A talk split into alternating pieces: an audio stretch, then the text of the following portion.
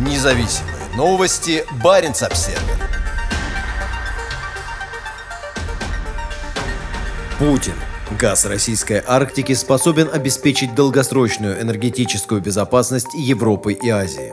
На одном лишь Ямале запасы природного газа превышают 50 триллионов кубометров, подчеркнул президент на встрече с лидерами отрасли. На фоне роста мировых цен на природный газ до исторического максимума в прошедшую среду, Путин вызвал двух ведущих представителей отрасли на совещание по развитию Ямала, главного газодобывающего региона страны. Алексей Миллер и Леонид Михельсон возглавляют две крупнейшие газовые компании России – «Газпром» и «Новотек». Обе активно работают в Арктике. Путин стремится представить российский природный газ в качестве основного решения энергетических проблем как в Европе, так и Азии и дает ясно понять, что рекордно высокие цены на энергоносители в Европе объясняются падением собственной добычи природного газа на континенте, а также сокращением поставок СПГ из США. Недавно Путин иронизировал над энергетической политикой ЕС, утверждая, что европейские страны совершили серьезную ошибку, пытаясь совершить быстрый переход от угольной и ядерной энергетики к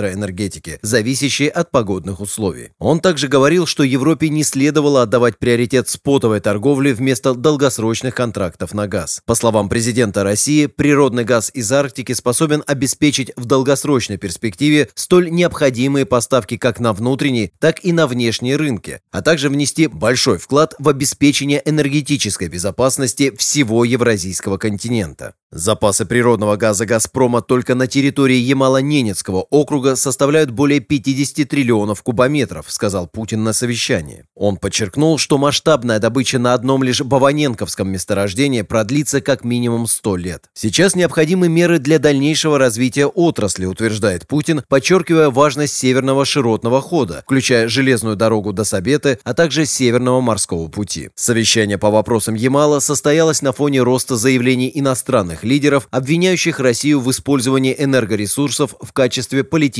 оружия. В последнее время представители стран ЕС, а также Украины и Молдовы однозначно заявляли, что Москва использует природный газ в качестве рычага для политической выгоды. Усиленное внимание Кремля к ресурсам Ямала также совпало по времени с активизацией усилий Еврокомиссии по прекращению промышленного освоения Арктики. В новой арктической стратегии ЕС говорится о том, что нефть, уголь и газ должны оставаться в недрах. В Еврокомиссии заявляют о том, что будут предприняты усилия для изучения возможности принятия вместе с партнерами многостороннего юридического обязательства не допускать дальнейшего освоения запасов углеводородов в Арктике или прилегающих регионах.